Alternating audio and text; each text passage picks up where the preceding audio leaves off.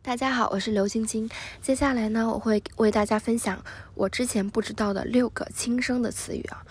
我会分成两个大类来讲。第一类呢是连绵词，就是词语不能够被拆开，只能读整体的词语。就例如萝卜、葡萄这一类词语呢是不能够分开的，萝跟波是不能分开的。就像这种词语都是属于连绵词。这一类词大多数都是读轻声的。连绵词大多数都是读轻声的，呃，首先的话来讲一下，第一个就是伶俐，它是一个双声词。双声词呢是指两个音节的声母都相同的连绵词。就例如伶俐，它的两个字的声母都是了。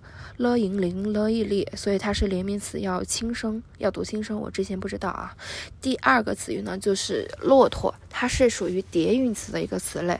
叠韵词呢，是指两个音节的韵母相同的连绵词，也是属于连绵词类的。就例如这个骆驼，它是乌哦，它的两个字的韵母都是乌哦，所以说它要读轻声，骆驼。第三个呢，就是囫囵，这一类词呢是。连绵词里面的非双声叠韵词，就是既不是双声，也不是叠韵的一个连绵词啊。这一类只能靠记忆力去记住它了，没有捷径可以走，可以走了。它是固定读囫囵，只能读轻声。下面我要讲的是非连绵词的轻声读法啊，就是。呃，第一个呢就是喜欢这个词语呢，是我在第一次测验之前做那个模拟测验学到的。喜欢的这个“欢”字呢，在我的课本印象里面，它一直都是读第一声。就平时说欢乐、欢迎都是读第一声啊。但是原来它是有一个固定的搭配的，跟这个“欢”跟“喜”搭配在一起的时候呢，就要读轻声。就比如说喜欢。它就要读轻声啊，但是它换个顺序呢，就要读原调。欢喜就是读第一声，两个字都是第一声，这个也要靠记的。第二个词语呢，就是褒贬，我也是第一次听到这个。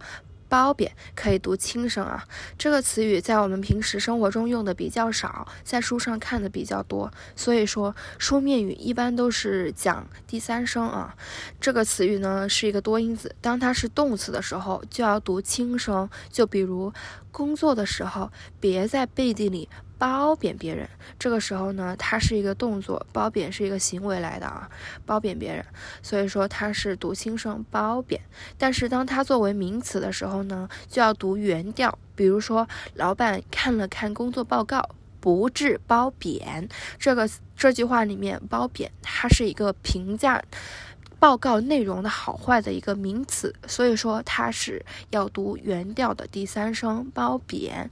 最后一个词语呢，就是膏药，它是读轻声的啊，是膏药。